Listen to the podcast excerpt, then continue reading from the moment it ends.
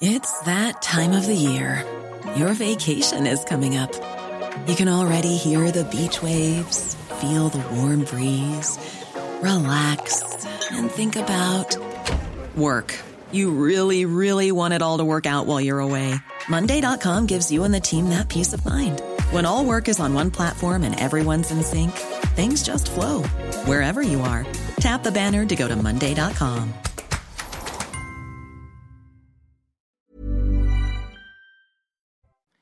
Bonjour à tous, bienvenue dans Enquête d'Esprit. D'année en année, le triste constat s'affine et se renforce. Les persécutions à l'encontre des chrétiens sont en forte augmentation. Nigeria, Arménie, Corée du Nord, les chiffres sont impressionnants. 360 millions de chrétiens persécutés pour 2022. Mais pourquoi cette relative indifférence médiatique et surtout ce silence assourdissant des politiques? À l'occasion de la sortie du dernier index des persécutions antichrétiennes, comment agir et réveiller les consciences? Et aussi quelle lecture spirituelle peut-on faire, peuvent en faire les chrétiens eux-mêmes? Nous en parlons aujourd'hui dans Enquête d'Esprit avec nos invités. Patrick Victor, il est directeur de l'ONG Portes Ouvertes, avec également Benoît de Blancpré, il est directeur de l'aide à l'Église en détresse. Également Frédéric Ponce, journaliste, écrivain, spécialiste de géopolitique. Et puis Véronique Jacquier, bien sûr, est avec nous. Tout cela, on en parle dans cette émission qui est en partenariat avec l'hebdomadaire France Catholique. Mais tout de suite, les infos avec Éloi Rochebrune.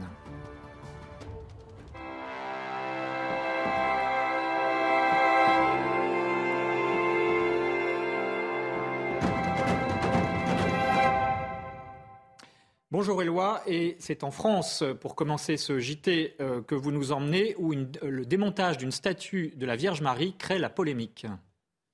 Oui, bonjour Émeric, bonjour à tous. On commence ce journal avec ce scandale à la flotte en Ré.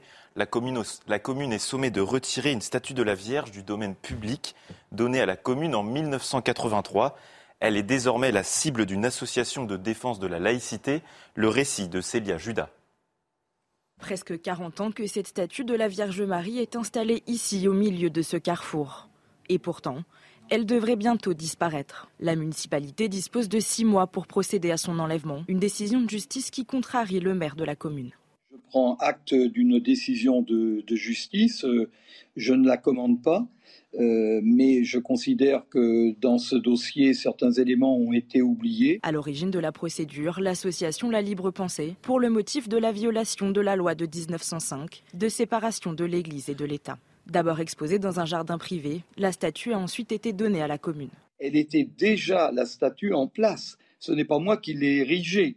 Donc je n'ai pas, euh, nous n'avons pas contrevenu euh, à la loi de 1905. Une pétition pour maintenir la statue en place a été lancée. Plus de 40 000 signatures ont déjà été recueillies, tandis qu'une nouvelle manifestation est prévue le 28 janvier prochain. Nous sommes en France et ces racines, elles sont françaises et elles sont donc aussi chrétiennes. Pourquoi on s'est engagé dans ce combat-là des statues et du patrimoine? C'est parce qu'on considère que notre héritage français, il est important euh, parce qu'un arbre sans racines, c'est un arbre sans vie. Le maire de la commune a quant à lui confirmé vouloir saisir le Conseil d'État pour faire invalider cette décision. Le pape François visitera dans une semaine la République démocratique du Congo, pays particulièrement instable et secoué par des attentats perpétrés par différents groupes rebelles. Dernière en date, dimanche dernier, un attentat à la bombe contre une église pentecôtiste dans la région du Nord Kivu a fait 10 morts et 39 blessés. Un acte terroriste revendiqué par un groupe rebelle islamiste qui s'implante peu à peu dans ce pays. Les explications de Thomas Oswald, journaliste à l'aide à l'église en détresse. Cet attentat, malheureusement, c'est que le symptôme d'une situation générale de l'Est de, la République démocratique du Congo qui est désastreuse.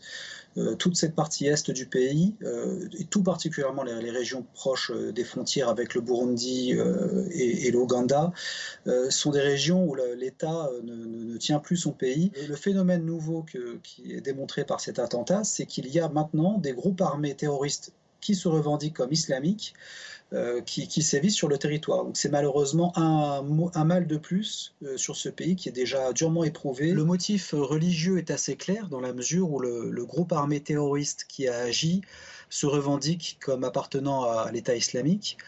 Euh, pourquoi attaquer cette communauté-là à cet endroit-là? Malheureusement, dans l'état de, des connaissances qu'on a, ça, ressemble simplement à un coup de, communication, une façon de dire pour ce groupe armé terroriste, nous existons, nous avons un pouvoir de nuisance très élevé, et malheureusement, force est de constater que c'est effectivement le cas. Retour en France où a, eu lieu, où a lieu ce dimanche la traditionnelle marche pour la vie. Cette mobilisation est absolument nécessaire contre l'avortement et l'euthanasie pour beaucoup de catholiques. Écoutez à ce propos le père Yann Desvart, vicaire à la paroisse de Compiègne. Je d'abord en tant que chrétien, en tant que même citoyen, pour euh, exprimer euh, mon attachement à, la dignité humaine, euh, mon attachement à la vie, mon attachement à cette vie de, la conception à, sa fin naturelle. si nous, on n'y est pas attaché, si nous, on ne montre pas, bah, personne ne le fera. C'est pas parce que les lois ont changé qu'il faut pas que, nous, on change. Puis en tant que prêtre, ça me semble important de montrer aussi, de manifester aux chrétiens euh, qui seront présents. Les chrétiens ont besoin de, ce soutien pour, euh, dans ce combat qui est difficile dans le monde d'aujourd'hui. Celle qui croyait que le bon Dieu l'avait oublié s'est en allée cette semaine. Sœur André, doyenne de l'humanité, s'est éteinte à 118 ans dans sa maison de retraite à Toulon. Une longévité incroyable pour celle qui a donné sa vie au Christ en 1944. Et c'est qui celui que vous aimez? Devinez. Oh, c'est moi? Eh oui. Oh. Sa vie, marquée jusqu'au bout par un humour ravageur. Sœur André, née Lucille Randon le 11 février 1904 à Alès, a dédié sa vie aux autres et à Dieu. Issue d'une famille protestante non pratiquante, elle débute sa carrière professionnelle à Paris. Elle est d'abord gouvernante, puis rentre dans les ordres au sein de la Compagnie des filles de la charité. Durant toute sa vie, Sœur André avait une philosophie bien à elle. De partager un grand amour et de ne pas rechigner à leurs besoins. C'est ça qui est le principal. Quel est votre sport préféré En 2022, elle devient la doyenne de l'humanité à 118 ans. Eh, vous êtes bien belle. Son secret de longévité, elle le révèle ce jour d'avril dans son EHPAD de Toulon. On dit que le travail, ça vous tue.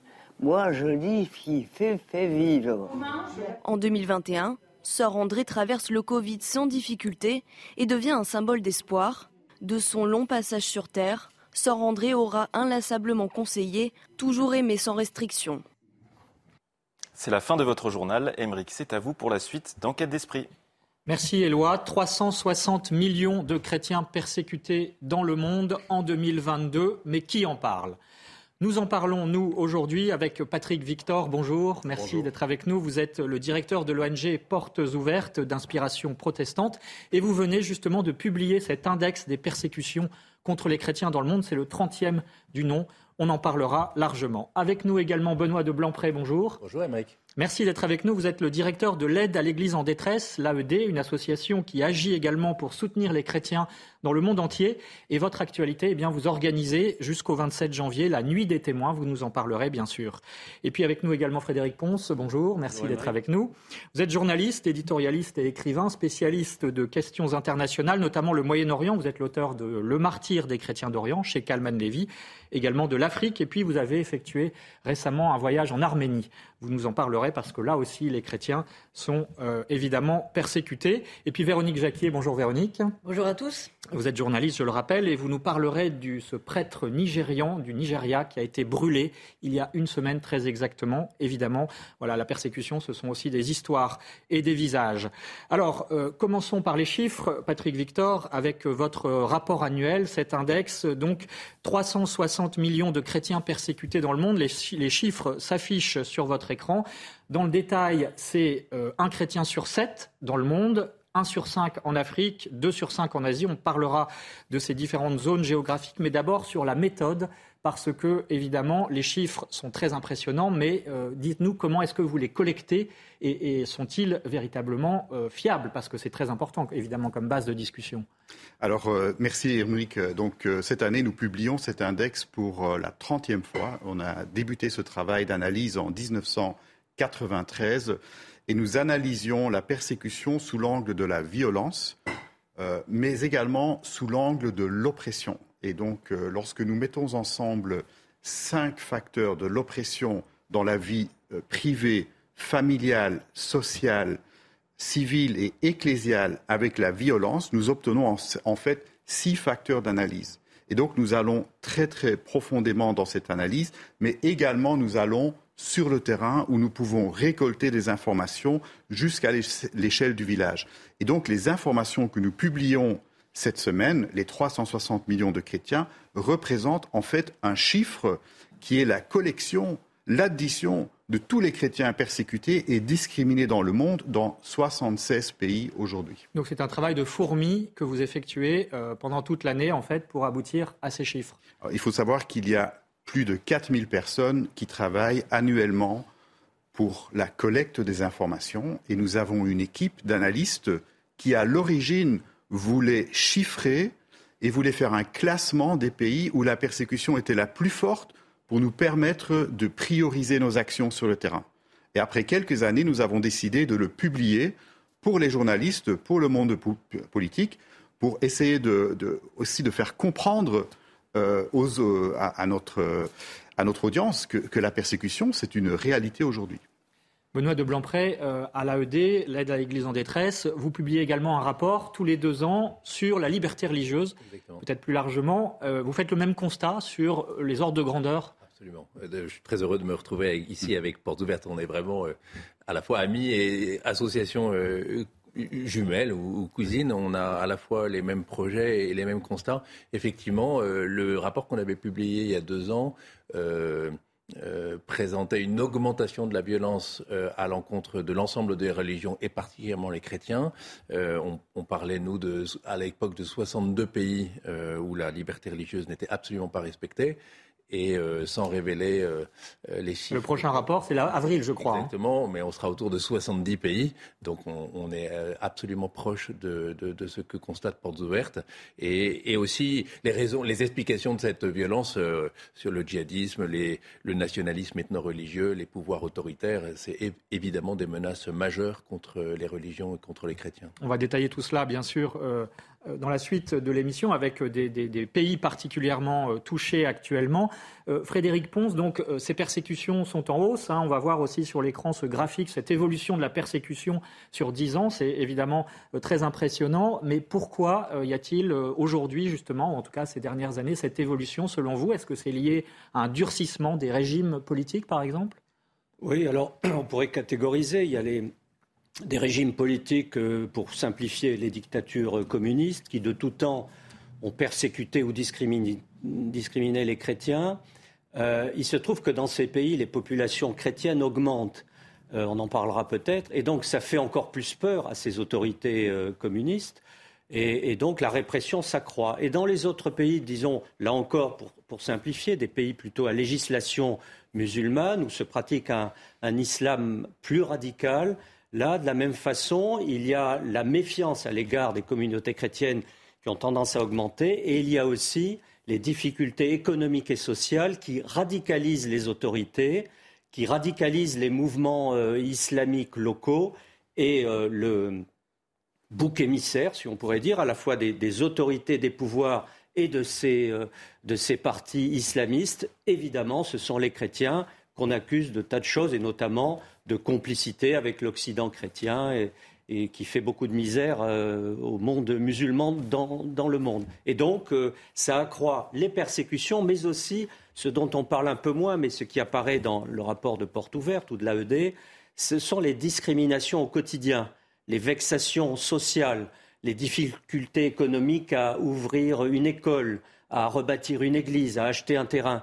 Tout cela, ça mine en quelque sorte la, confiance entre les autorités, d'une part, et euh, les communautés chrétiennes.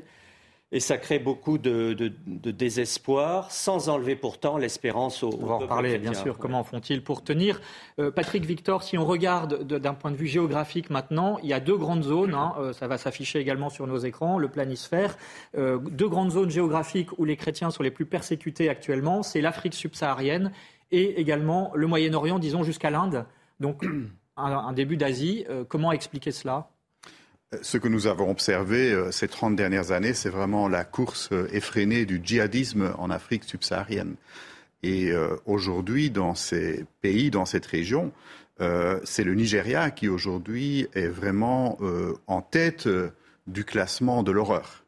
Plus de 90% des, chrétiens tués le sont au Nigeria. Hein. C'est absolument saisissant. Oui, c'est ça. Donc, il y a eu l'année dernière dans notre période d'analyse 5621 chrétiens qui ont été tués dans le monde, 89% d'entre eux ont été tués au Nigeria. Donc 5014 personnes, vies humaines. C'est en moyenne 14 personnes qui perdent leur vie chaque jour. Et 94% de ces morts se trouvent aujourd'hui en Afrique. Et donc euh, la violence a vraiment explosé euh, en Afrique, mais il y a également de la persécution au Moyen-Orient, euh, dans le Golfe arabique et évidemment également en Asie. On parlait des États totalitaires, l'Inde, qui pourtant est une, une démocratie. Aujourd'hui, il y a 1750 détenus chrétiens en Inde.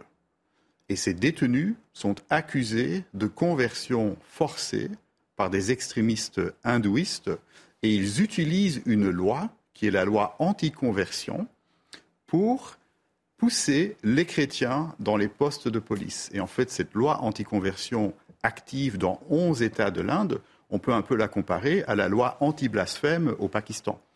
Avec Asia Bibi, bien sûr. Mhm. Euh, Véronique, revenons à l'Afrique et effectivement le Nigeria, hein, qui est au, cœur de cette actualité euh, dramatique, avec ce record malheureusement de chrétiens euh, tués.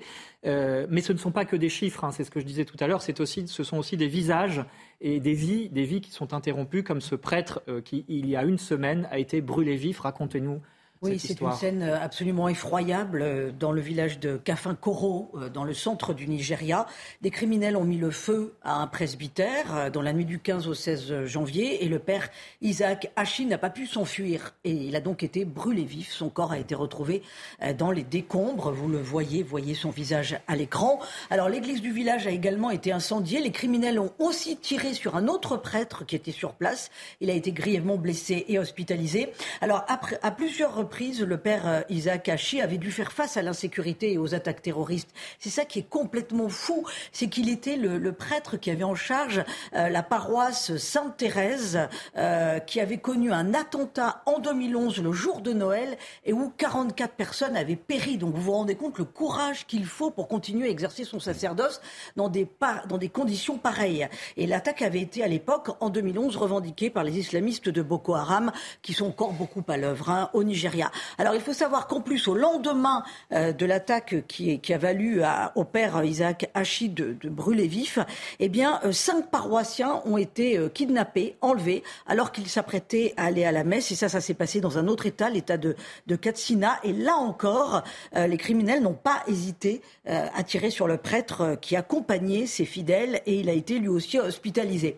Alors il faut savoir que les Nigérians doivent élire un nouveau président le 25 février prochain. Mais enfin, les évêques euh, du pays doutent que ça puisse vraiment changer les choses, malgré leurs cris de détresse et de protestation. Euh, notons que le pape François a tweeté pour demander de prier pour ce père qui a été donc brûlé vif, le père Isaac Hachi. Combien de chrétiens subissent la violence dans leur propre peau, dit le Saint-Père Réaction Frédéric Ponce là-dessus, puis Bernard Blanpré. Je voudrais ajouter une petite chose sur l'Afrique, notamment sur cette partie sahélienne de l'Afrique. Euh, l'échec euh, politique et militaire de la France et de l'Union européenne dans cette partie de l'Afrique est annonciateur de très mauvais moments pour les communautés chrétiennes parce que la présence militaire de la France et de l'Europe dans toute cette partie de l'Afrique était une sorte de, garantie, de, de filet de sécurité, même si ça n'était pas dit comme ça, pour toutes les communautés chrétiennes. Et là, le retrait de la France du Mali, bientôt effectif du Burkina Faso, puis peut-être après du Niger et du Tchad préfigure euh, une poussée djihadiste, islamiste, radicale, si vous voulez, dans toute cette région, avec en première ligne toutes ces communautés chrétiennes, ces écoles qui continuent à fonctionner, qui demain n'auront plus de protection, ni protection militaire, ni protection politique de la France et de l'Europe. Et ça, on peut déjà dire que dans le prochain rapport l'an prochain de portes ouvertes, euh, les chiffres de persécution et de morts, malheureusement, augmenteront, bien sûr. Benoît Blancpré, votre association, l'AED, agit également en Afrique. Quel est l'état d'esprit des chrétiens africains, tel que vous pouvez le percevoir euh, à travers les témoignages que vous recueillez, euh, face à ces attaques djihadistes et autres, qui sont évidemment terribles Comment tiennent-ils? D'abord, ce constat, il est absolu. Le début d'année l'illustre, hein, ce meurtre euh, de, ce prêtre au, Nigeria. Et tout début janvier, le 2 janvier, un, autre prêtre assassiné au Burkina Faso. Euh, c'est une triste illustration de ce qui se passe dans ce pays. Je rentre tout juste euh, du Nigeria, où on peut constater que pour les chrétiens, la vie est devenue un véritable enfer ils sont pris euh, de toutes parts. À la fois, il y a des persécutions euh, euh, pour des raisons ethniques, pour des questions de déplacement de population, pour des questions religieuses. Donc les chrétiens sont des victimes directes ou indirectes de, de persécutions qui les mettent véritablement à mal. C'est d'autant plus dramatique qu'auparavant, au Sahel, chrétiens et musulmans vivaient parfaitement ensemble. J'ai beaucoup de témoignages, soit de prêtres missionnaires, soit de prêtres locaux, qui me disent qu'auparavant, dans les villages, dans les familles, les communautés vivaient parfaitement. Donc il y a un projet d'islamisation du Sahel et de, diffusion de la terreur pour déstabiliser ces pays où l'État est défaillant. Alors les, les bandes armées, les bandits peuvent semer la terreur. Au milieu de cette détresse, j'ai vu, nous voyons, tous une église euh, vivante, une église d'un courage exemplaire. Je donne un exemple. J'ai rencontré un prêtre burkinabé qui était en formation en France. Il a été envoyé en mission par son évêque au nord du Burkina. Je lui ai dit, Père, est-ce que vous avez peur? Et quel est votre sentiment en retournant au Burkina? Il m'a dit, j'ai peur, mais j'y vais par obéissance.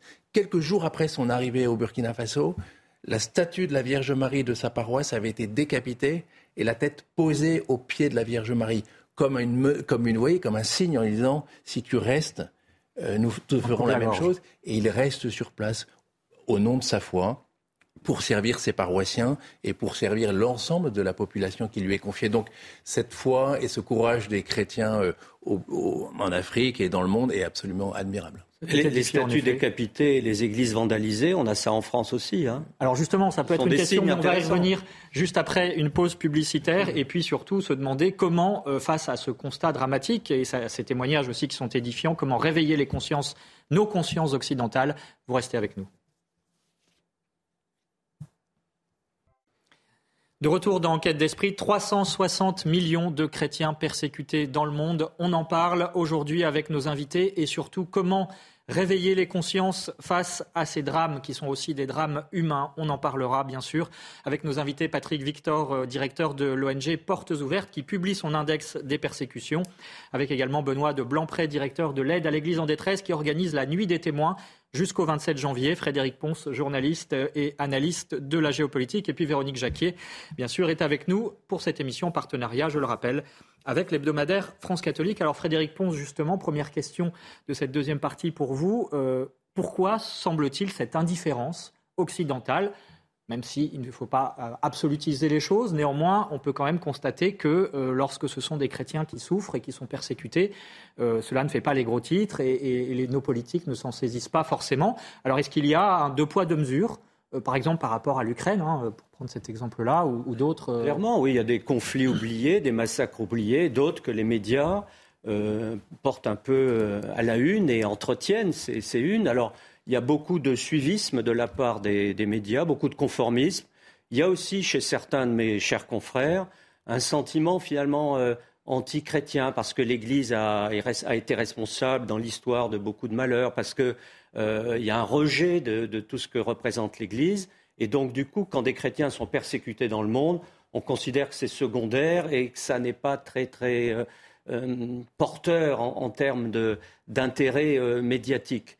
Euh, et puis, il y a des présupposés euh, euh, extrêmement forts. Par exemple, on considère, j'ai entendu ça chez beaucoup de confrères, que les chrétiens étaient des privilégiés dans le monde, dans tous ces pays dont nous parlons, et que ça m'a été dit souvent sur le Liban, et que finalement, ben, c'est un juste retour de l'histoire, la, revanche des populations les plus déshéritées, qui sont peut-être musulmanes et qui s'en prennent aux, chrétiens. C'est une vision extrêmement euh, réductrice, binaire, euh, stupide de mon point de vue. Et je crois qu'au cœur de cette indifférence, il euh, chez nos élites médiatiques ou médiatico-politiques, parce que je mets les politiques là-dedans, il y a une sous-culture effarante sur ce que sont les chrétientés dans le monde, sur ce que sont les complexités d'un certain nombre de pays en Afrique ou en Asie.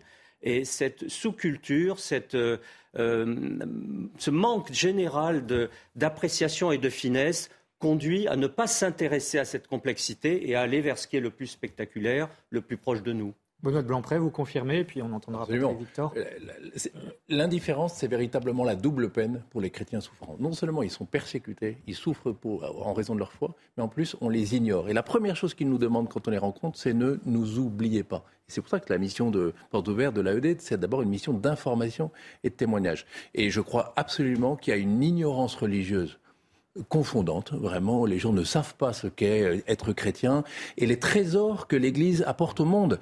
Elle apporte le Christ, bien évidemment, mais au-delà de ça, l'Église apporte le soin, apporte l'éducation, apporte le dialogue, apporte le pardon, apporte la paix au service de toutes les populations. Ignorer cela, c'est ignorer la réalité de l'Église au quotidien. Donc si l'Église disparaissait, mais le monde s'écroulerait. Donc il faut véritablement le, faire savoir et le faire comprendre. Et puis, j'ai vu récemment, suite à la, publication du rapport de Portes Ouvertes, euh, sur un fil Twitter, quelqu'un qui disait à propos de la persécution des chrétiens, euh, dont France Info avait dit persécution entre guillemets, pour semblant la remettre en cause, donc une façon de dire, bon, c'est les termes des chrétiens eux-mêmes, mais est-ce que c'est vrai On ne sait pas. Quelqu'un qui disait la roue tourne.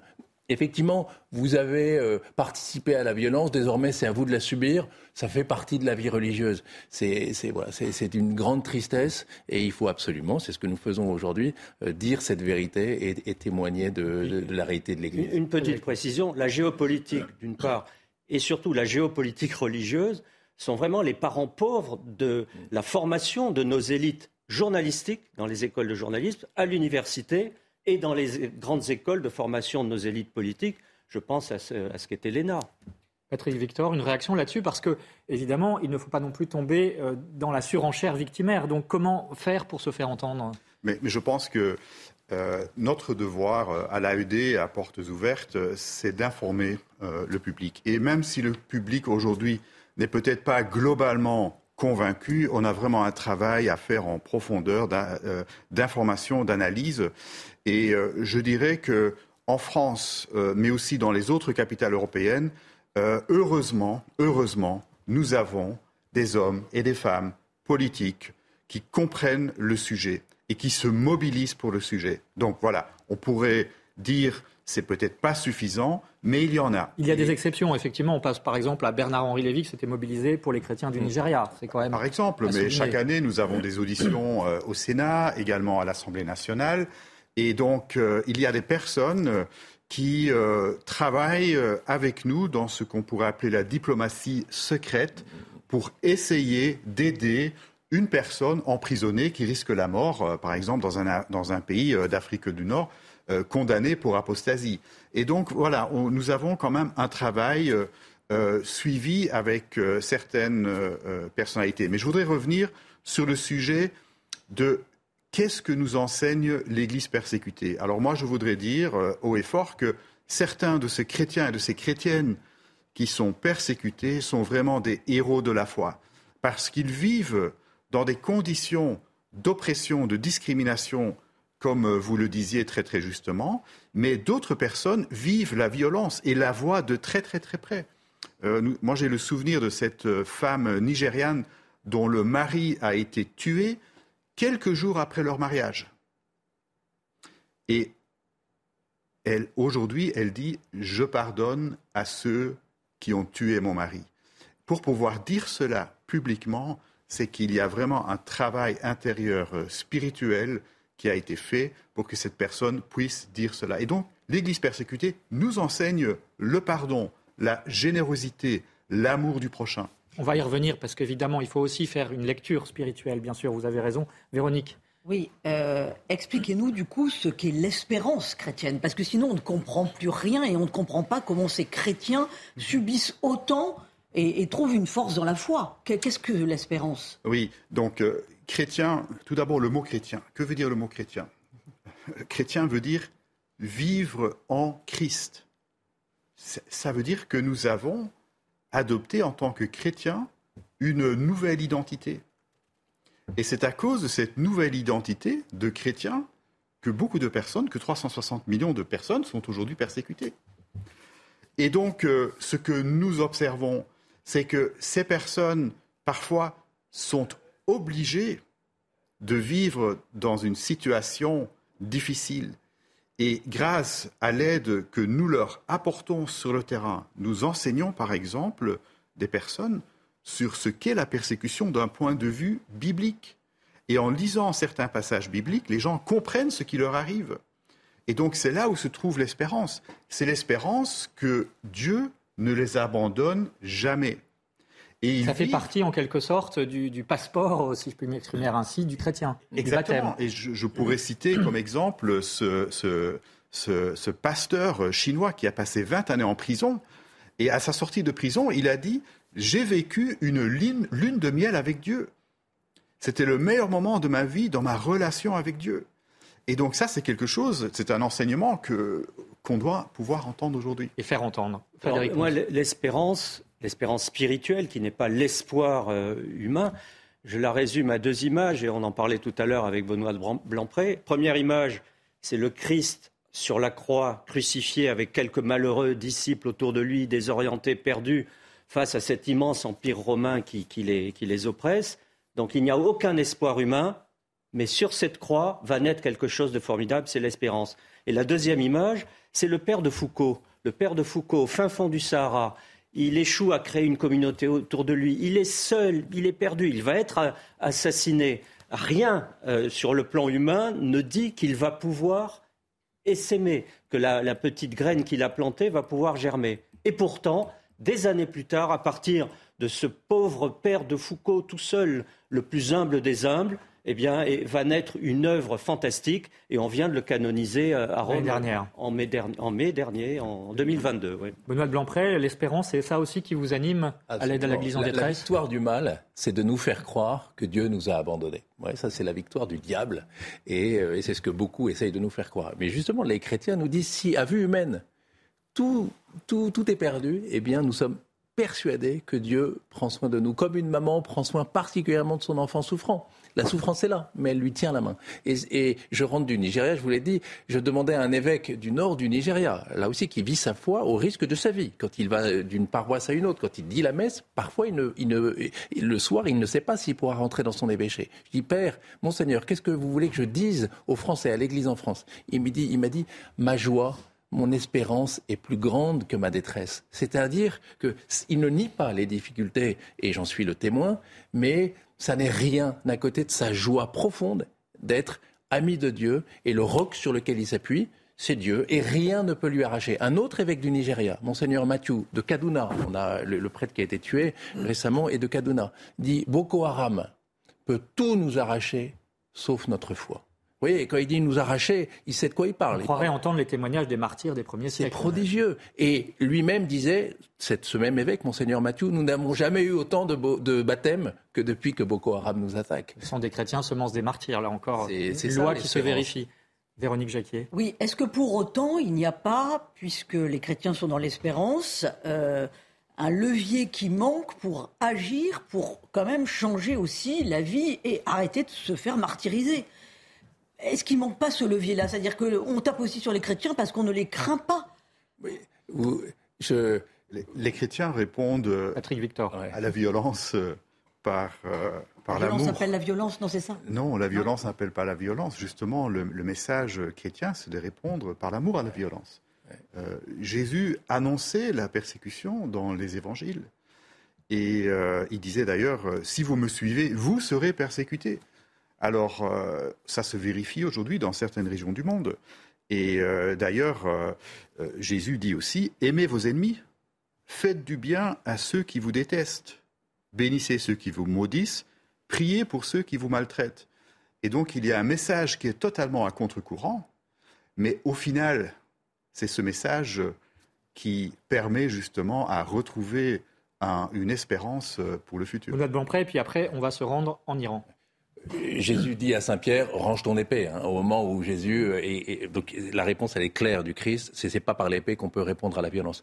Euh, après, moi je trouve que la réponse à la souffrance des chrétiens et j'en suis le témoin permanent, c'est la charité. Vous voyez la charité de nos amis, de nos bienfaiteurs qui aident leurs frères chrétiens souffrants est quelque chose d'absolument merveilleux.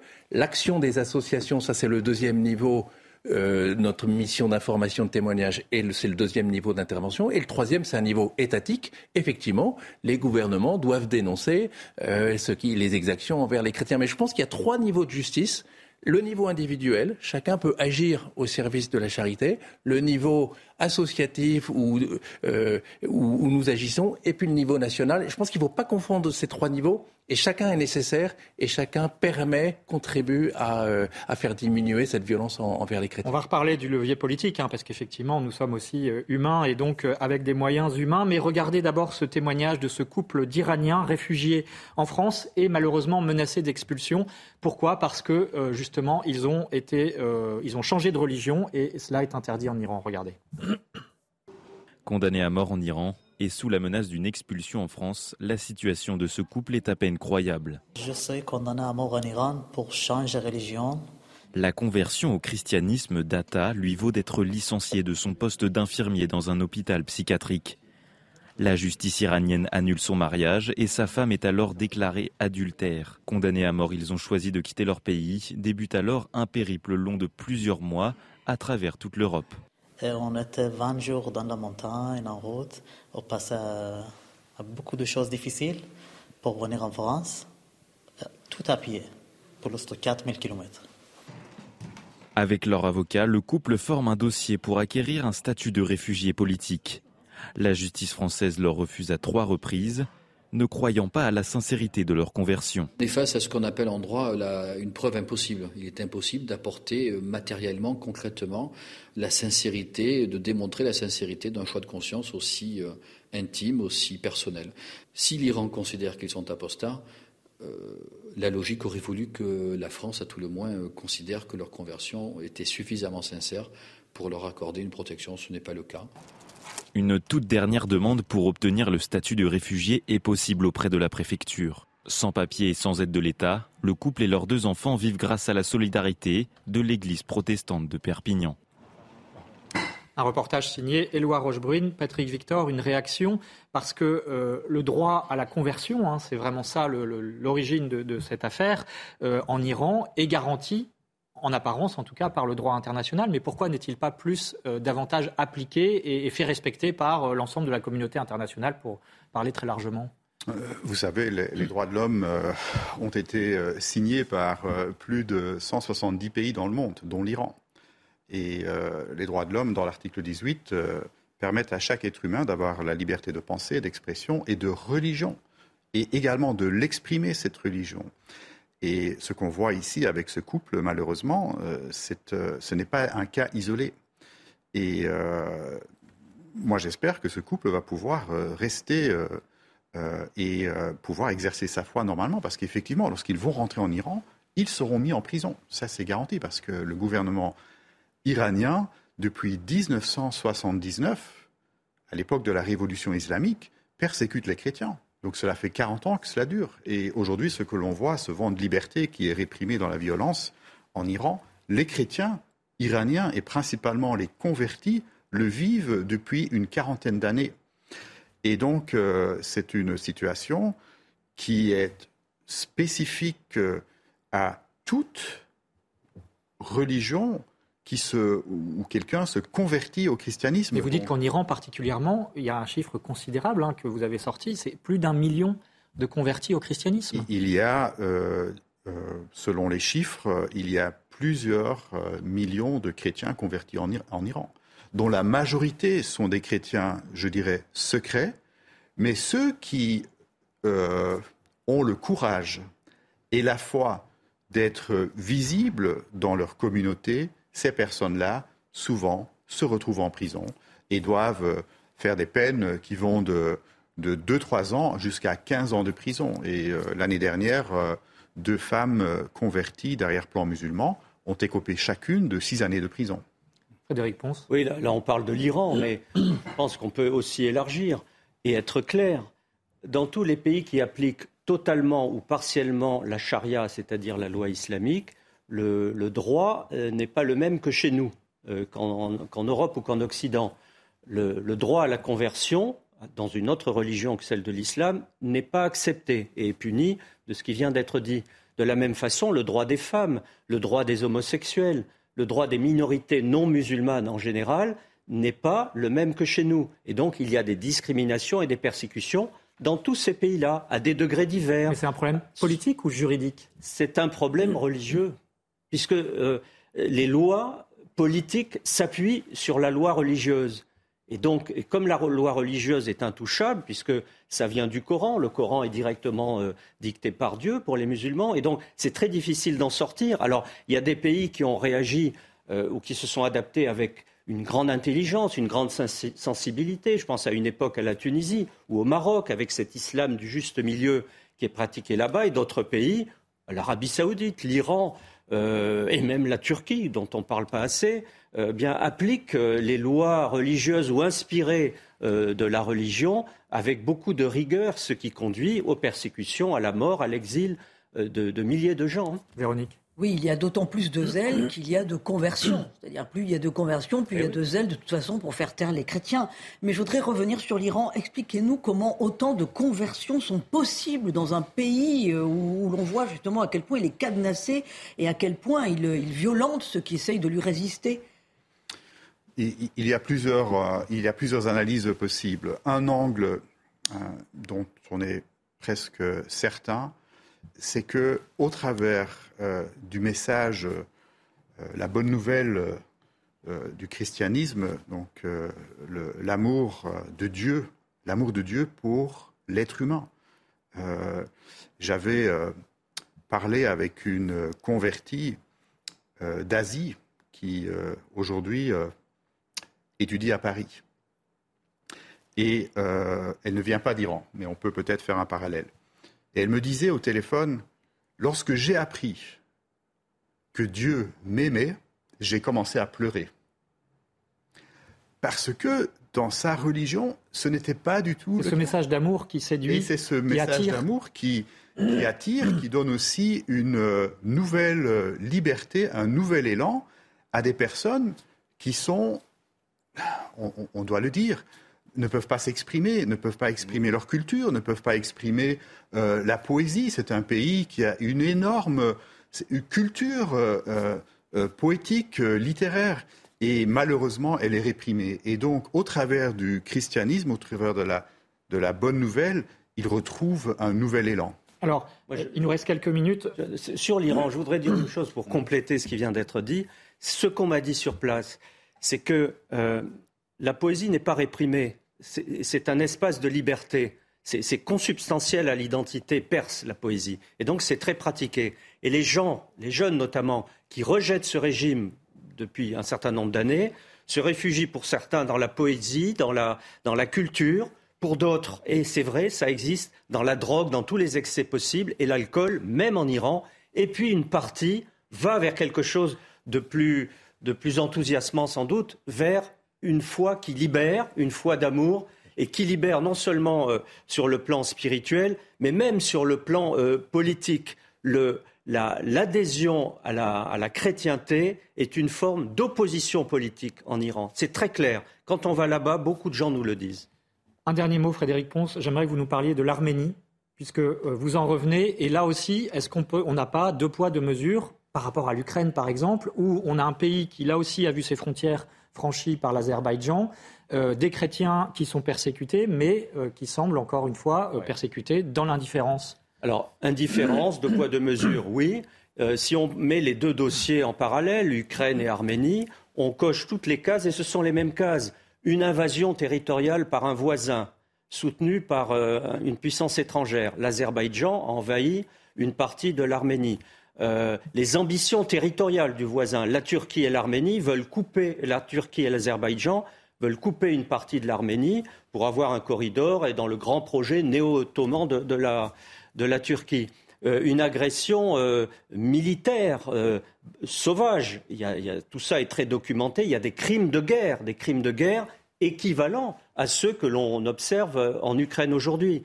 Et puis une offensive et une volonté d'éradication spirituelle de la chrétienté dans cette partie du Caucase par l'islam conquérant turc et azéri. Et tout ça s'inscrit dans une logique historique qui remonte au XIXe siècle. Et tout a été écrit. Euh, vous savez comment les, Turcs appellent les Arméniens les résidus de l'épée. ceux qui ont échappé au génocide de 1890 à 1915, 1 500 000 morts. Et il y a un agenda turc quelque part, pas forcément officiel, même si beaucoup d'officiels le soutiennent, qui consiste à mettre en place toutes les étapes qui vont permettre euh, d'éradiquer la présence chrétienne dans le Caucase, de tronçonner un peu plus l'Arménie et de continuer le travail qui a été fait en 1915. Benoît de Blancpré, le mot de la fin, puisque euh, la nuit des témoins que vous organisez, que l'aide à l'Église en détresse, en détresse pardon, organise jusqu'au 27 janvier, c'est essentiellement du soutien spirituel que vous demandez euh, ici en Occident Mission de témoignage, soutien spirituel. Si nous nous taisons, les pierres elles-mêmes crieront. Donc c'est notre mission de dire à temps et à contre-temps ce que vivent les chrétiens dans le monde, leur détresse et leur espérance. Le reste ne nous appartient pas. Peut-être que ça sera entendu, peut-être que ça ne sera pas entendu. Ça, c'est, on ne le sait pas. Notre mission, c'est de dire, avec euh, notamment euh, Portes Ouvertes, dire et redire ce qui se passe. Donc là, on, on parlera spécialement du Tchad, de la Birmanie, d'Haïti, des magnifiques... Avec des témoins qui viennent Exactement. témoigner. Monseigneur Jitangar qui vient de d'Enjamena, un prêtre qui vient de, de Birmanie, une sœur d'Haïti, qui nous diront la vérité de l'Église dans leur pays. Et voilà, on va semer dans les cœurs et après l'Esprit souffle où il veut. Et c'est à euh, notamment Nice, Lyon, Lille, Paris du 21 au 27 janvier. Et puis on peut retrouver tout cela, bien sûr, sur votre site internet. Également l'index des persécutions de portes ouvertes de l'ONG Portes ouvertes, Patrick Victor, que vous représentez ici, sur votre site internet également pour retrouver toutes ces informations. Merci infiniment à tous d'avoir éclairé cette situation dramatique des chrétiens dans le monde. Euh, un dernier mot, euh, Véronique, sur France catholique, donc qui fait sa une cette semaine, sur un autre sujet. Oui, sur Saint François de Sales euh, dont c'est le 400e anniversaire de la, de la mort. Saint François de Sales, modèle d'évêque pour aujourd'hui, évidemment, coup de projecteur sur son zèle apostolique et sur la façon dont il expliquait simplement ce qu'était l'amour de Dieu. Voilà, euh, merci également à Aurélie Lucano qui a édité cette émission. Merci à vous de l'avoir suivi. Samedi prochain, dans les belles figures de l'histoire, ce sera euh, la figure de Sainte Monique. Et puis, euh, dans Enquête d'esprit, dans une semaine, la résistance vendéenne, grâce à la foi, à l'occasion d'un film qui sort sur Charette. Merci encore une fois. Et l'info continue, bien sûr, sur CNews.